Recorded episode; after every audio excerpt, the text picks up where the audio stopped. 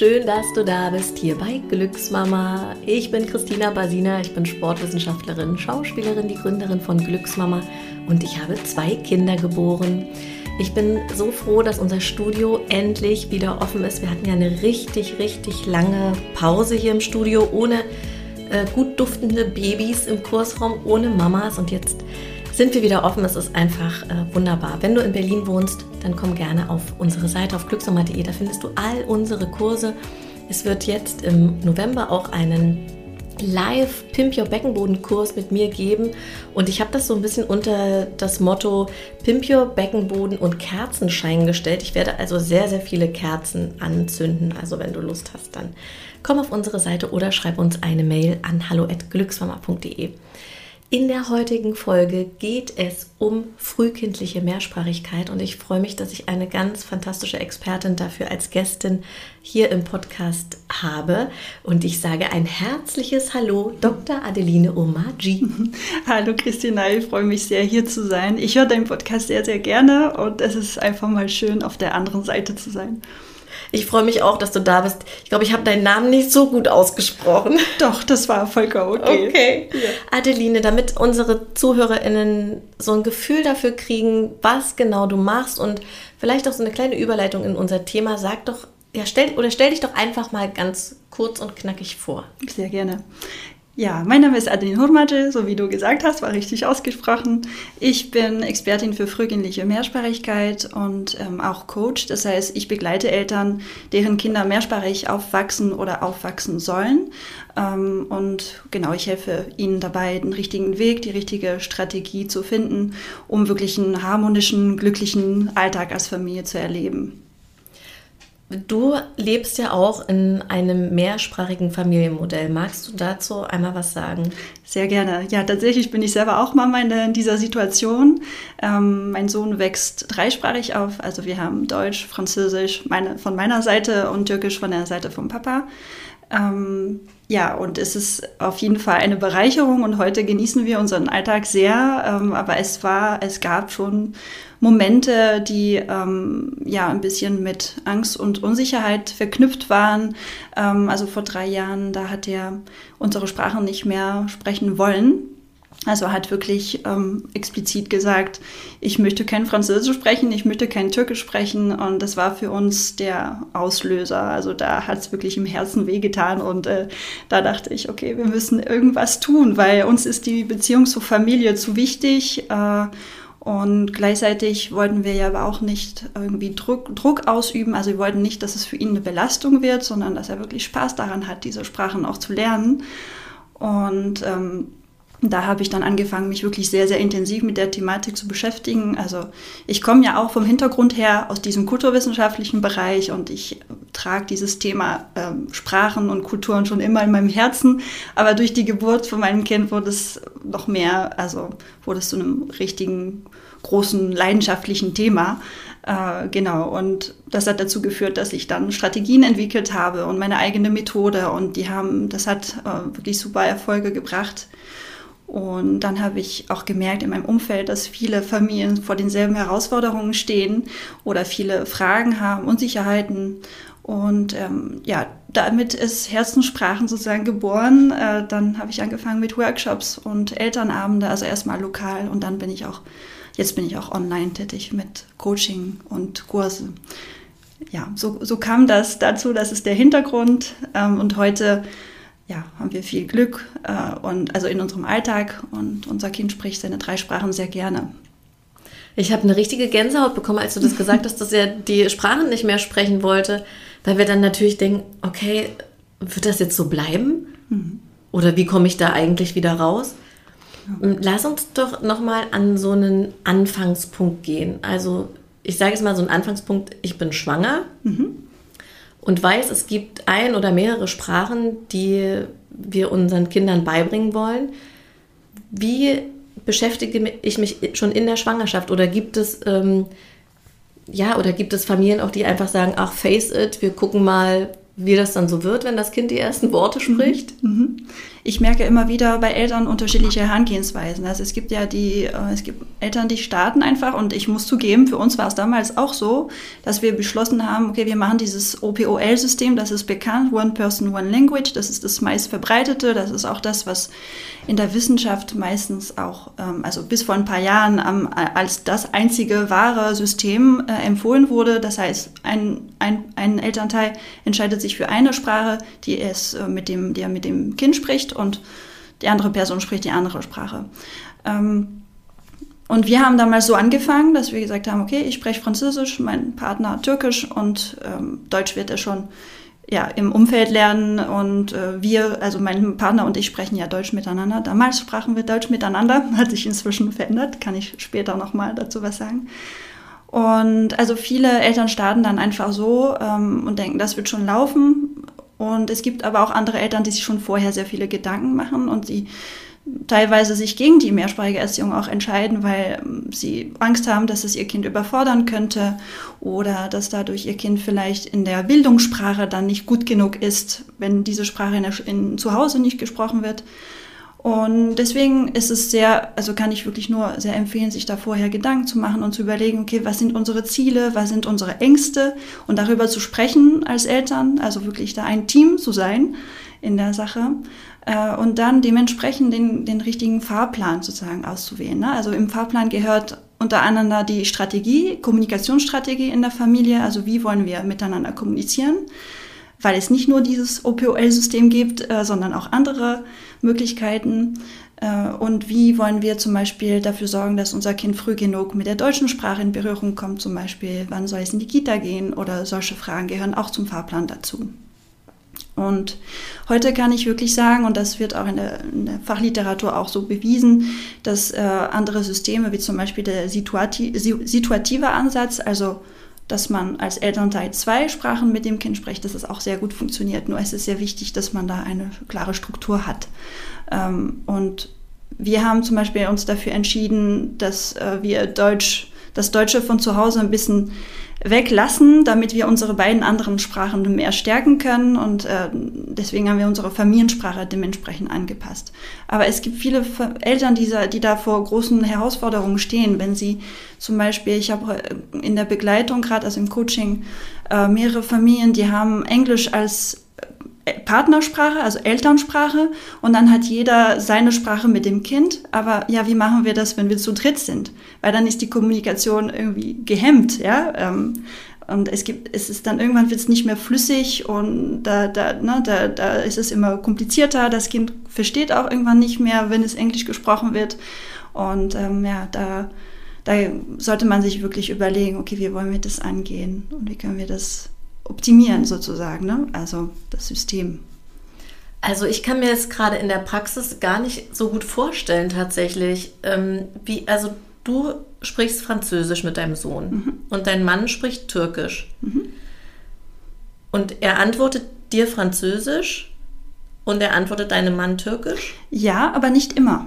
Mhm. Und das ist auch wirklich äh, Teil von meinem Ansatz. Ich sage immer, wir schaffen einen Rahmen, der das Kind dazu bringt, selber die Sprachen anwenden zu wollen, aber keineswegs zwingen wir unser Kind dazu. Das heißt, wir haben nie unser Kind gesagt, bitte spricht, spricht diese oder die andere Sprache mit mir, sondern es gibt viele Strategien, die man anwenden kann, damit das dem Kind signalisiert wird, aber auch wir schaffen einen ganzen Rahmen, ja, spielerisch, äh, auch mit anderen, also mit Musik, mit Liedern und so weiter, äh, wo dann unser Kind Lust hat, unsere Sprachen dann anzuwenden.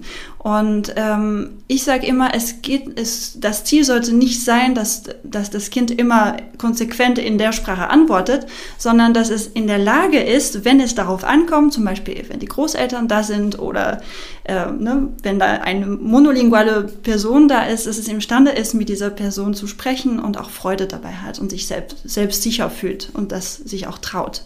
Und äh, das, das sollte das primäre Ziel sein. Ja, und äh, genauso darauf beruht meine ganze Ansatzweise und meine ganze Methode. Ja, das klingt sehr gut. Ich habe das ja auch auf deiner Seite gelesen, dass einfach auch die Bindung zu dem Kind im, im Vordergrund steht ne? und einfach genau. auch das, das Wohl des Kindes in Zusammenhang mit der Sprache und das. Genau. Ähm, Das macht natürlich total Sinn, weil dann eine viel größere Offenheit auch da ist. Ne? Genau, genau. Und wie seid ihr denn aus diesem, aus, ich sage es mal, aus dieser Situation rausgekommen, dass mhm. du deinen Sohn ermuntern konntest, doch wieder mhm. Französisch mhm. zu sprechen? Ja, es war ein Prozess, aber ähm, das erste war auf jeden Fall kein Druck ausüben. Also ihm nicht äh, sagen, äh, ja, aber ich möchte doch bitte, ne, sondern okay, ähm, wir versuchen zu verstehen, warum das so ist, äh, je nachdem, wie alt das Kind ist, natürlich. Ne? Also mit, mit dreieinhalb, vier können sie schon einiges ausdrücken und sagen, na, ich traue mich nicht zum Beispiel, ich kann die Sprache nicht oder äh, wenn die kleiner sind, ist es natürlich ein bisschen schwieriger, aber man kann da schon so auf eine Ebene gehen im Gespräch mit dem Kind und versuchen herauszufinden, was dahinter steckt. Und ähm, man kann auch de mit dem Kind darüber sprechen, explizit sagen, warum es einem wichtig ist und was es auch ihm bringen könnte. Zum Beispiel, könnt, wenn du Französisch sprichst, kannst du mit deiner Cousine in Frankreich dann sprechen, wenn du sie siehst, weil sonst könnt ihr nicht kommunizieren. Ja, also wirklich auf diese Ebene zu gehen, dass es Klick macht auch bei dem Kind, warum die Sprache auch sinnvoll ist. Das ist ein Aspekt. Und dann äh, haben wir aber wirklich viele Sachen in unseren Alltag eingeführt, so Rituale, Spiele, bestimmte Rahmen, äh, die wir jeden Tag so fest in dem Tagesablauf haben. Ähm, wo ganz klar und ganz intensiv mit, mit unserem Kind auch ähm, so eine Interaktion äh, äh, sozusagen, hm, jetzt finde ich das Wort nicht, entstanden ist, genau, und wirklich so die Beziehung im Fokus stand. Äh, und das hat wirklich super funktioniert. Und das andere war, dass wir ähm, unsere Sprachen auch beide gegenseitig, also ich habe die türkische Sprache angefangen zu sprechen, äh, wenn mein Mann dabei war und mein Mann hat auch Französisch gesprochen. Und so hat unser Kind, das hat wirklich auch Klick gemacht, dass äh, unser Kind dann gesagt hat, oh, nicht nur Mama spricht Französisch, sondern Papa auch oder Papa lernt das ja auch. Also das Kind muss einfach auch sehen, ne, dass, äh, dass es einen Sinn gibt, diese Sprache zu sprechen und äh, dass es auch Spaß machen kann. So. Und das sind die Teil der Aspekte, Aspekte sozusagen, die dazu geführt haben. Wie hast du vorher mit deinem Mann kommuniziert? Deutsch, auf Deutsch. Mhm. Ja, und dadurch ist es natürlich ähm, also die, die Landessprache wird sehr schnell dominant, weil natürlich im Umfeld, in der Kita, äh, das Kind kriegt die Sprache ja mit, wenn es schon ähm, auch in, in intensiver Bezug hat dazu. Also natürlich, wenn es jetzt nicht in die Kita geht, ist es nochmal was anderes, aber wenn schon, dann wird die Sprache schnell zur dominanten Sprache. Und wenn sie dann zu Hause auch genutzt wird, dann wird es irgendwann äh, ein bisschen schwierig. Und da sollte man versuchen, dass, also wenn es nicht möglich, dann eine andere Sprache als Familiensprache zu haben, dann kann man versuchen, das anders zu kompensieren. Und da gibt es viele Wege, wenn man das machen kann. Hm. Wie muss man sich jetzt so ein Armbrot bei euch vorstellen? Spannende Frage. Ich sitze mit am Armbrottisch bei euch ja. und und was passiert. Und was passiert, genau. Ja, sehr spannend. Äh, ja, wir haben ja jetzt Türkisch als, als Familiensprache tatsächlich eingeführt. Das heißt, wenn wir zu dritt sitzen am Tisch, dann wird Türkisch gesprochen. Und ähm, du kannst es mittlerweile auch. Ja, also ich kann das nicht fehlerfrei. Und das ist auch eine Frage, die oft gestellt wird. Ja, was ist, wenn ich in eine Sprache mit meinem Kind spreche, die ich nicht so zu 100 Prozent beherrsche? Ich bringe ihnen dann doch Fehler bei. Ich sage da immer, es ist, muss man den ganzen Kontext äh, betrachten. Bei uns ist es so, dass mein Mann der Muttersprachler ist und er spricht die Sprache fehlerfrei. Und mein Kind weiß dann automatisch instinktiv, welches von welcher Person die richtige Person ist, also das richtige Vorbild. Das ist der ein, erste Punkt. Äh, und der zweite Punkt ist, mein Mann ist auch da, um zu korrigieren. Und teilweise ist es, jetzt inzwischen ist es so, dass mein Sohn mich korrigiert, ja. Sehr also, cool. Und ähm, ja, dadurch hat er auch einfach, ist er auch verstärkt in seiner, ähm, in seiner Lust, Türkisch zu sprechen und ist motiviert, weil er halt auch sieht, dass Mama das auch nicht so perfekt kann und er kann das besser. So, ne? Also inzwischen, ähm, ja, ist es so. Und äh, wenn es in diesem Rahmen passiert, dann, dann kann man das auf jeden Fall machen. Und hat das was in der Beziehung zu deinem Mann verändert, dass ihr jetzt eine, also nee, ihr habt vorher Deutsch zusammen gesprochen, aber hast du das Gefühl, dass es ja, dass es was verändert hat? Super spannende Frage. Und tatsächlich, ähm, also aktuell nicht mehr, aber als wir am Anfang angefangen haben, dass er auch Französisch mal gesprochen hat und ich Türkisch, da hat es nicht funktioniert, weil er sich nicht wohlgefühlt hat. Sein, sein Niveau im Französischen ist, äh, ist okay, aber nicht so, und das war für ihn anstrengend.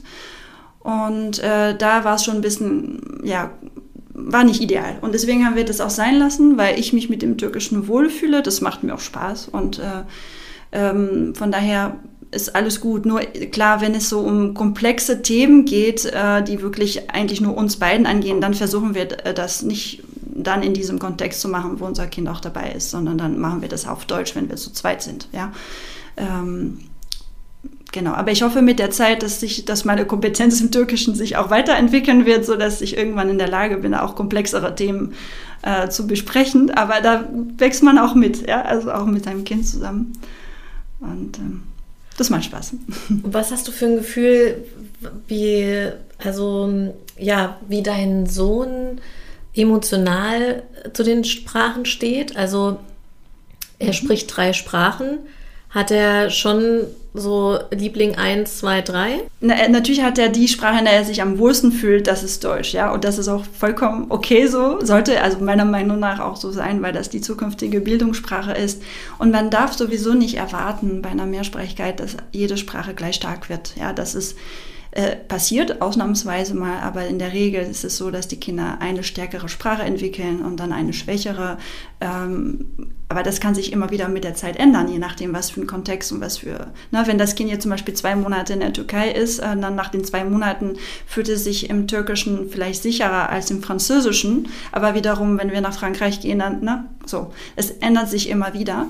Aber aktuell ist es so, ja, Deutsch ist die stärkere Sprache und, ähm, aber was die Verbindung zu den, an, zu den Sprachen angeht, da ist er zu allen drei Sprachen total gebunden. Also man merkt das, wie viel Freude er hat, sie zu sprechen, ja, das macht so unglaublich viel, viel Spaß. Der macht ja auch inzwischen Witze in allen drei Sprachen äh, und singt auch gerne in allen drei Sprachen, also hört sich gerne Bücher in allen drei Sprachen an. Von daher, ich denke, die Bindung ist dazu allen drei Sprachen gleich, nur die Kompetenz ist nicht genau gleich. Noch aktuell. Mhm. Okay. Und ist für euch aber klar, dass er auf eine deutsche Schule gehen wird? Ja, ja. Ja, weil ähm, das, also erstens rein aus praktischen Gründen, ja, das ist nicht immer möglich. Also wir haben da nicht unbedingt die Möglichkeit, ihn auf eine andere Schule zu schicken. Und das ist für uns eh nie ein Thema gewesen. Also da, genau da ist es eine gute Frage, weil ich meinte ja vorhin, das mit den Zielen und vorher besprechen, wo wollen wir hin und was ist uns wichtig. Ähm, je nachdem, was für Ansprüche sozusagen man hat. Wenn man zum Beispiel denkt, irgendwann möchte ich wieder einwandern oder also auswandern und quasi zurück in mein Heimatland gehen und mein Kind soll da zur Schule gehen, dann ist es nochmal was anderes. Dann könnte es tatsächlich sehr viel Sinn machen, da das Kind in eine äh, dementsprechend so eine Schule mit dieser Sprache zu schicken, damit es auch auf das Niveau kommt. Und wenn es dort im Land ist, dann äh, super easy ankommt.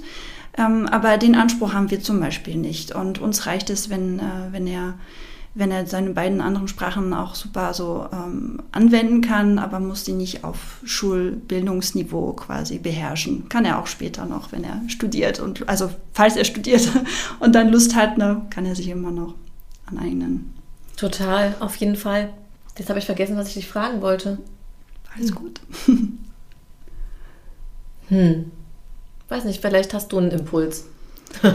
äh, ja, vielleicht. Ähm ja, vielleicht können wir darüber sprechen, dass, dass immer mehr Familien in so wirklich komplexen Sprachkonstellationen drin sind. Also ich habe immer mehr Eltern im Coaching dabei, die vier Sprachen in ihrem Alltag haben und da äh, vier Sprachen. Ja, ja, weil musst dir, musst dir vorstellen, zum Beispiel, ich kann dir jetzt ein Beispiel aus meinem Coaching geben. Ähm, die, äh, die Mama kommt aus ähm, aus äh, Deutschland, der Papa kommt aus, äh, ähm, jetzt war da, jetzt habe ich den Faden verloren, weil ich habe jetzt zwei Familien verwechselt, die haben drei Sprachen. Jetzt muss ich ein anderes, genau, jetzt, sorry, andere Familie jetzt im Blick. Die Mama kommt aus Russland, der Papa aus der Türkei, sie sprechen Englisch miteinander und leben aber in Deutschland. So. Und dann ist Vier es Sprachen. ja genau. Und dann ist es ja so, dass du äh, automatisch jede Sprache auch weitergeben willst, weil also Russisch und Türkisch sind ja die Familiensprachen und die Herzenssprachen der beiden Eltern, die sie ja den Kindern auch weitergeben wollen. Und das ist auch die Sprachen, in denen sie sich am besten ausdrücken können. Ja. Und ähm, das ist wichtig auch für den so emotionalen Aufbau der Beziehung mit dem Kind. Ähm, und dann gibt es die englische Sprache, die ja die notwendige Kommunikationssprache zwischen den, äh, unter den Eltern ist. und die deutsche Sprache, ja, die ja auch super wichtig ist, weil das die Landessprache ist und Bildungssprache. Und ähm, ja, und da einen Weg zu finden, dass alle sich wirklich wohlfühlen im Alltag und wirklich ungehemmt kommunizieren können, ist ein Prozess. Ähm, und da ist es wichtig, dass auch alle Familienbeteiligten wirklich bereit sind, auch sich da eins darauf einzustellen. Ja, also nicht nur, dass nicht nur die Mama zum Beispiel sich da wirklich groß Gedanken macht, sondern dass der Papa auch bereit ist, seinen Part zu, zu machen oder zu leisten, genau. Und äh, ja, und Dreisprachen ist wirklich auch keine Ausnahme mehr. Oder es gibt es gibt auch sehr komplexe Situationen, wie zum Beispiel, äh, wenn äh, ich habe jetzt gerade auch jemanden, sie hat ein Kind aus einer ersten Partnerschaft und die, der, also da war Deutsch die einzige Sprache und dann kam ein, ein Partner aus der Slowakei dazu und also Slowakisch ist seine Muttersprache und die sprechen Englisch miteinander, die Eltern jetzt vom zweiten Kind. Und das heißt, das erste Kind hatte erstmal nur Deutsch und kam dann mit drei in Berührung mit zwei neuen Sprachen. Ja, und wie macht man das denn? Also wie führt man das ein? Und äh, ja, die, ähm, die begleite ich heute noch, aber äh, wir sind auf einem guten Weg. Genau, es macht Spaß. Es ist, ein, es ist, es ist sehr komplex, aber ja. Arbeitest du komplett frei oder bist du auch irgendwo angestellt? Ich bin komplett frei. Mhm. Okay. Und wie lange bist du schon in Deutschland? Äh, seit 2009 bin ich in Deutschland. Zwischendurch war ich ein Jahr wieder in Frankreich. Also ja, ungefähr zehn Jahre. Ja. Und ich habe auch das Gefühl, dass du schon auch Spaß hast an der deutschen Sprache, oder? Ja, auf jeden Fall.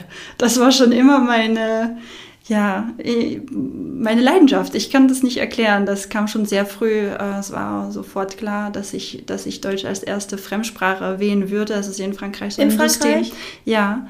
Man muss mit, mit zehn eine Fremdsprache aussuchen. Mhm. Und da hat man damals die Wahl äh, zwischen Französisch, äh, sorry, zwischen Deutsch und äh, Englisch. Und für mich war klar, dass ich Deutsch wählen würde, auf jeden Fall. Ich, ja ich habe die, ja? hab die deutsche Sprache einmal gehört. Also eine, eine Lehrerin kam in die, Schul in, die, in die Klasse und hat uns ein bisschen vertraut gemacht mit der Sprache und es hat sofort bei mir so, oh, wow, ich kam nach Hause. Ich erinnere mich heute noch daran. Ich kam nach Hause und äh, habe meinen Eltern gesagt, ich werde Deutsch lernen. Ja, bist du sicher? Das ist schon eine komplexe Sprache und ja, ja, sicher, okay, das, wenn du das willst. Und das war der Anfang. Und dann, ja, war ich schon mit, mit, äh, mit 17 äh, mit 17 oder war ich ja, 17 in Hamburg damals für drei Monate und dann dachte ich, okay, ich will nur noch eins nach Deutschland zum Studieren. Und Wirklich? Ja, also ich habe ich hab in Frankreich offiziell studiert, aber ich habe da so mit Erasmus bin ich mhm. nach Deutschland gekommen und dann meine Promotion habe ich äh, gleichzeitig in beiden Ländern gemacht, also eine binationale Promotion gemacht. Ja. Und äh, dir hat auch der Klang der Sprache gefallen? Ja. Weil ich finde, man kann das so schlecht, also wenn, also ich bin ja in Deutschland geboren und aufgewachsen, ich kann das so schwer einschätzen, wie das für andere klingt, weil für mich ist natürlich Französisch eine unfassbar schöne Sprache und ich hatte mhm. Französisch auch in der Schule seit der fünften Klasse. Mhm, okay. Also äh, ich habe es, glaube irgendwann, nee, ich habe das bis zum Abitur gemacht, sieben Jahre. Aha, okay. Ja, und ich weiß aber nichts mehr, weil es auch, es war natürlich, wenn ich mich an diese Lehrbücher erinnere, das war so weg von, von einem Leben, sondern ne, du hast dann mhm. diese Lektionen und dann ging es irgendwie in einer Lektion um Flugzeuge, das weiß ich noch, es war so unfassbar langweilig. Mhm. Und wir hatten aber, äh, ich weiß noch, dass wir in der fünften Klasse eine super coole Französin als Französischlehrerin hatte, mhm. die kein Deutsch konnte. Mhm. Und du kannst dir natürlich vorstellen, wir konnten kein Französisch als Fünftklässler. Ja. Sie konnte kein Deutsch. Und sie hat uns irgendwie eine Klassenarbeit schreiben lassen. Da hatte die ganze Klasse eine 6. Okay. Weil wir nichts verstanden, verstanden haben. Dann musste die zum Direktor. Ähm, und dann kam sie irgendwie wieder rein und hat gesagt, okay, wir üben jetzt diese Klassenarbeit.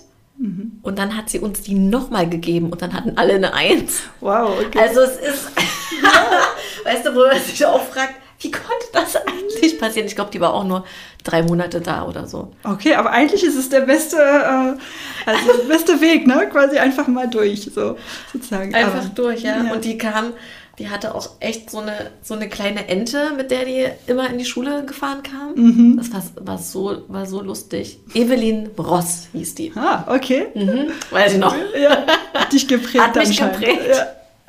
Cool. Wo genau kommst du her aus Frankreich? Aus Le Mans, aber das sagt dir wahrscheinlich nichts. Das ist so eine ja, relativ kleine Stadt. Nicht so weit entfernt von Paris. Ja. Klingt romantisch.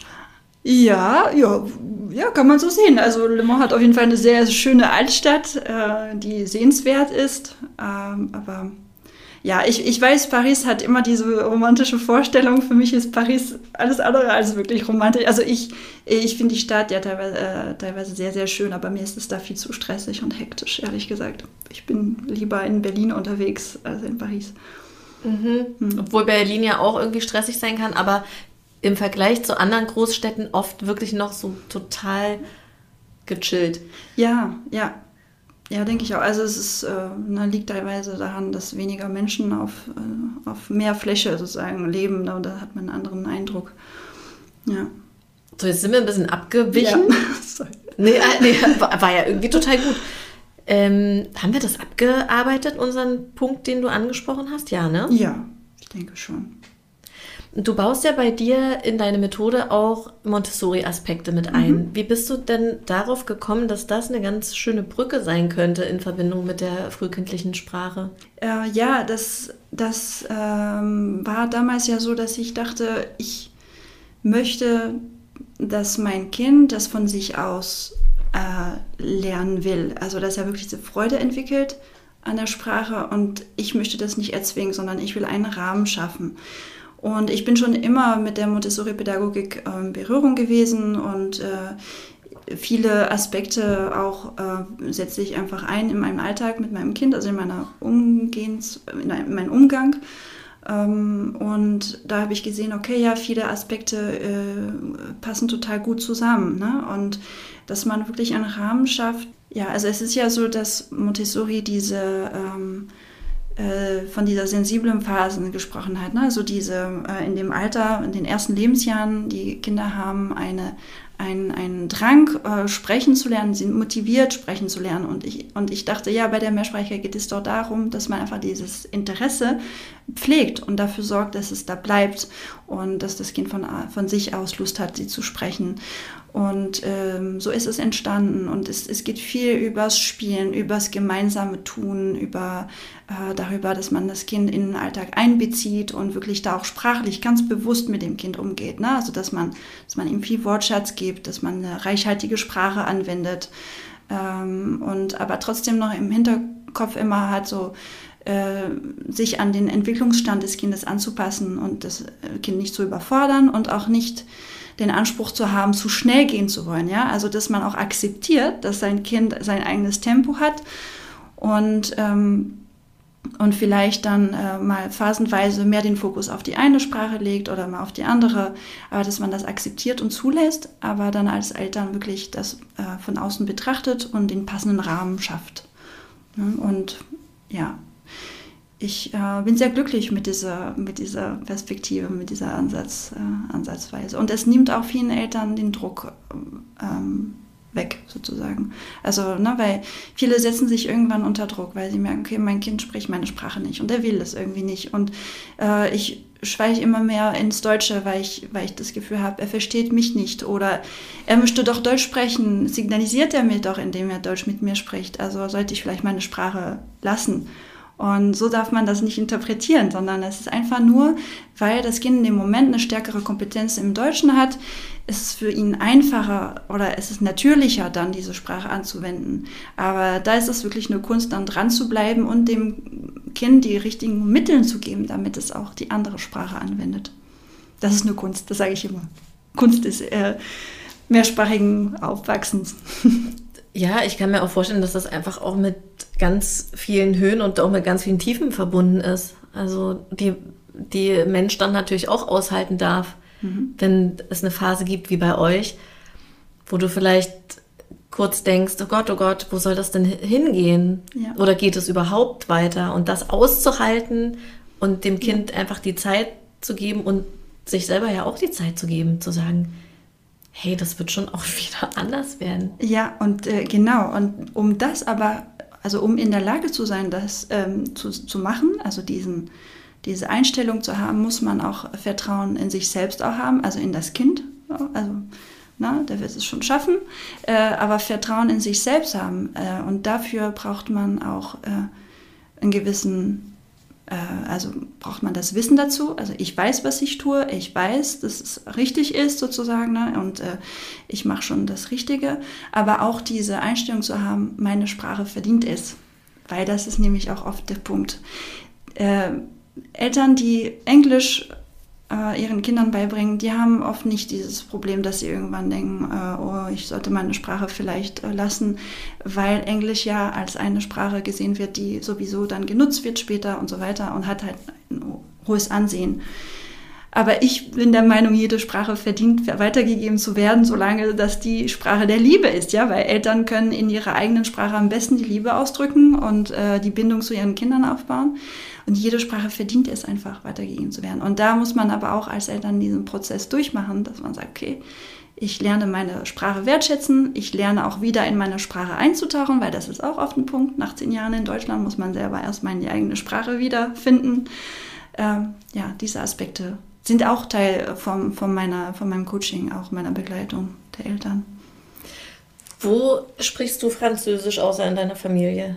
Hast du französische, hast du eine französische Community hier in Berlin? Äh, nicht wirklich. Nee, ich habe ein paar, ja, ein paar Freunde, aber so eine richtige Community nicht. Ähm, es hat sich so ergeben. Ich weiß auch nicht. Ich habe auch nie äh, wirklich danach so, ja, danach gesucht. Ähm, ich habe noch viel Kontakt zu, zu Freunden und Familie in Frankreich und ähm, ja, aber ich hätte gern jetzt, äh, na jetzt kam Corona, aber ich, ich wollte auf jeden Fall versuchen, jetzt sind wir in Potsdam und da ein bisschen äh, mehr Leute kennenzulernen, die, mit denen wir auch Französisch sprechen können. Aber durch Corona hat sich das alles ja, verzögert, kennen wir ja. Aber ja, kommt war, noch. Warst du auch nicht wieder in Frankreich seitdem? Doch, jetzt im Sommer endlich mal wieder. Oh. Ja, das war ein Riesending. Das kann ich mir vorstellen. Ja, vor allem, das ist ja schon, ja, wenn, wenn du nicht in dem Land lebst, wo du aufgewachsen bist, dann ist das ja so ganz besonders, wenn du zurückgehst für eine Zeit. Ich weiß nicht, wie lange du dort warst. Ich war, jetzt waren wir drei Wochen fast da und das, das letzte Mal äh, waren wir ein Jahr also vor einem Jahr da. Mhm. Äh, aber nicht bei der Familie, sondern wir haben Urlaub gemacht in ah, Frankreich ja, okay. und jetzt waren wir quasi seit nach anderthalb Jahren wieder bei der Familie und das mhm. war wirklich einfach notwendig. Wir haben ganz viel Liebe getankt. Ja, voll schön. War total schön und äh, mein Sohn ist da völlig aufgegangen und äh, ja. Und hat Französisch gesprochen. Ja, ja. Und dein Mann hat auch Französisch gesprochen. Mein Mann ist diesmal nicht mit uns gekommen, ah, ja, okay. teilweise. Äh, äh, also dieses Mal, sonst kommt er meistens mit. Also ausnahmsweise wollte ich sagen, genau. Aber wenn er dann da ist, äh, dann, dann spricht er auch. Ja, also er kann das alltagssprachlich mäßig. Voll gut, voll gut. Was ja. sprichst du noch? Das war's. Also Englisch spreche ich auch. Ähm, ja, aber so, so das, ne, Grundlegende, also so fließend bin ich da nicht. Ich kann aber, also ich habe auch schon äh, Eltern äh, beraten auf Englisch, das mhm. kann ich auch schon machen, äh, aber ich habe da auch gewisse Grenzen dann. Ne? Also mhm. da, da möchte ich auch mehr machen fürs Englische. Aber Was würdest du machen? Weil ich überlege nämlich mhm. auch, ob ich, ob ich ähm, also ich muss eigentlich unbedingt nochmal an mein Englisch ran mhm. und habe jetzt überlegt, ob ich einfach anfange, irgend was, was mich interessiert, auf Englisch zu gucken, auf Netflix ja. oder so. Ja. Was halt super anstrengend ist, wenn du mit Untertitel guckst. Ja. Oder ob ich irgendeinen Kurs mache. Aber was macht man da für einen Kurs, ohne dass es wieder so wird wie in der Schule? Ja, dann, äh, weil was ich überlegt habe und was ich auch oft den Eltern empfehle, die auch, so wie ich habe ja auch Türkisch gelernt und manche sagen auch, ich möchte die Sprache von meinem Partner lernen. Äh, okay, da hilft es, wenn man von Null an anfängt, dann tatsächlich einen Kurs erstmal zu belegen. Also ich habe damals auch Türkisch in der, in der Uni ein bisschen ähm, gehabt. Aber wenn man dann diese Grundlagen hat, und die hast du ja auf Englisch, dann äh, sind Filme total super oder eben Podcasts. Und es gibt äh, total schöne Podcasts inzwischen, die wirklich an das Niveau angepasst sind, also so kleine Gespräche oder Konversationen und äh, man kommt super mit und hört halt diese Sprache dann immer wieder. Und ich finde, das ist ein super Mittel auch. Um Weil wir dann auch übers Hören schon irgendwann verstehen, mhm. ohne dass wir die Übersetzung. Ich meine, das ist ja, wenn unsere Kinder die Sprache lernen, das habe ich mich nämlich auch irgendwie schon oft gefragt. Du textest dein Baby zu mhm. mit Worten. Ja. Und das versteht ja auch erstmal nichts. Ja. Und irgendwann versteht es immer mehr. Also versteht es ganz viele Worte. Mhm. Und das, ja, das muss ja irgendwie irgendwann Klick machen. Und das ist beim Podcast, beim englischen Podcast oder was auch immer für ein Podcast hören, ist das irgendwann so? Ja, wenn du halt nicht von Null anfängst, mhm. natürlich, ne? Und äh, wenn du dabei, also wenn du da eine gewisse Regelmäßigkeit hast, wenn du darauf achtest, dass der Podcast an deinem Niveau auch angepasst ist, also nicht zu, ne, sollte ja nicht zu schwierig sein, so dass du immer wieder mal so Wörter rauspickst, also mhm. also die du dann gerade gelernt hast und es kann sein, dass du, die, wenn du dieses Wort öfter hörst, dass du erstmal nicht weißt, was das bedeutet, aber du hast dir das Wort gemerkt. Und dann mhm. kannst du selber nachgucken, was, was bedeutet dieses Wort. So habe ich damals Deutsch gelernt, als ich nach Hamburg gekommen bin. Ich habe jeden Tag mich da äh, an ein Heftchen rangesessen und habe äh, auf, versucht aufzuschreiben, die Wörter, die ich einen Tag aufgeschnappt hatte. Ähm, und so habe ich das gelernt. Ne? Und das kann man auch, könntest du mit dem Englischen genauso machen. Das ist ja verrückt. Ja, das muss ich auf jeden Fall machen, weil ich manchmal, also auch meine Grammatik ist furchtbar. Ja, es ist auch wirklich, ne, man kommt daraus, wenn man es nicht anwendet, dann Total. vergisst man auch einiges. Und das ist eigentlich wieder das, was du vorhin auch meintest, wenn wir in dem Land uns aufhalten, wo diese Sprache so präsent ist und gesprochen wird, dass wir in den Supermarkt gehen, was bestellen, einfach das Hören. Mhm dass wir dann so schnell da wieder eintauchen und das ist einfach, wenn du, wenn das nicht omnipräsent um dich herum ist. Ja. ja, auf jeden Fall.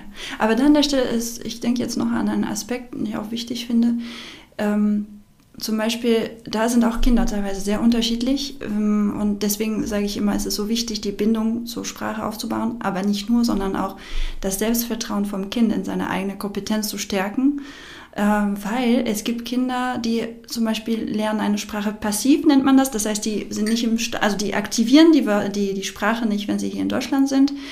Sie sind aber dann irgendwann in der Lage, wenn sie im Land sind, die Sprache zu aktivieren. Aber es gibt viele Kinder, die dann nicht imstande sind, die Sprache zu aktivieren, weil sie also sich das nicht trauen oder eben die Kompetenz nicht haben, weil sie die Sprache sonst immer nur hören. Und deswegen ist es so wichtig, dafür zu sorgen, ohne Druck, wie gesagt, das Kind irgendwie in diese Richtung zu, ein bisschen zu bringen, dass es auch selber Sätze produziert und damit auch lernen zu sprechen, weil man sagt, äh, sprechen, Sprache lernt man durch Sprechen. Und ähm, ja, das ist ein wirklich wichtiger Punkt. Ja, das macht total Sinn. Auf jeden Fall. Hast du noch irgendwas, wo du sagst, das willst du auf jeden Fall noch loswerden, bevor wir, bevor wir sagen, Lernt bitte sehr viele Sprachen, ihr lieben Leute da draußen. Das ist äh, die ja, Aufgabe ab heute. Ähm, du, die, die meisten Themen haben wir jetzt, also Punkte haben wir, denke ich, angesprochen. Äh, vielleicht, wenn ich darf, würde ich gerne auf meine Webseite hinweisen. Da gibt es auch, also ich habe ja einen Blog und äh, da gibt es auch viel schon zu dem Thema. Ich habe auch eine Checkliste, die äh, Eltern sich herunterladen können für äh, fünf Regeln für eine glückliche und erfolgreiche Mehrsprachigkeit. Also da können Sie schon einiges an Wissen aneignen. Und äh, sonst bei Instagram oder Facebook bin ich auch präsent und, und ich freue mich immer über Kontakte oder äh, Termine für Erstgespräche. Mache ich auch kostenlose Erstgespräche.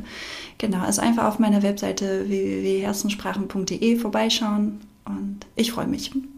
Sehr schön, genau. Ich verlinke alle ähm, Kontakte natürlich auch in den Show Notes. Dann mhm. ähm, kannst du da einfach direkt auf den Link klicken. Super. Ach, das war richtig schön. Ja, ich habe sehr viel Spaß gehabt. ich, ja, ich bin gespannt, was wir für Nachrichten bekommen und ich hoffe natürlich wie immer, dass die Folge ein Inspirationsschub, eine kleine Inspirationsdusche ist. Mhm. Ähm, ich habe wieder wahnsinnig viel gelernt. Das finde ich ja auch irgendwie das Schöne an der Podcast-Arbeit, mhm. dass ich mit so vielen Menschen sprechen darf und dann immer wieder was lerne. Toll, ja, das ist wirklich super Sache. Cool. Schön, dass du bei mir warst. Ich danke dir, Christina, war sehr schön. Und dann sind wir für heute am Ende der Podcast-Folge. Ich sage Vorhang zu und ich freue mich natürlich, wenn du beim nächsten Mal wieder dabei bist. Und ja, wünsche dir von Herzen wie immer alles Liebe. Mach's gut. Bis ganz bald. Deine Christina.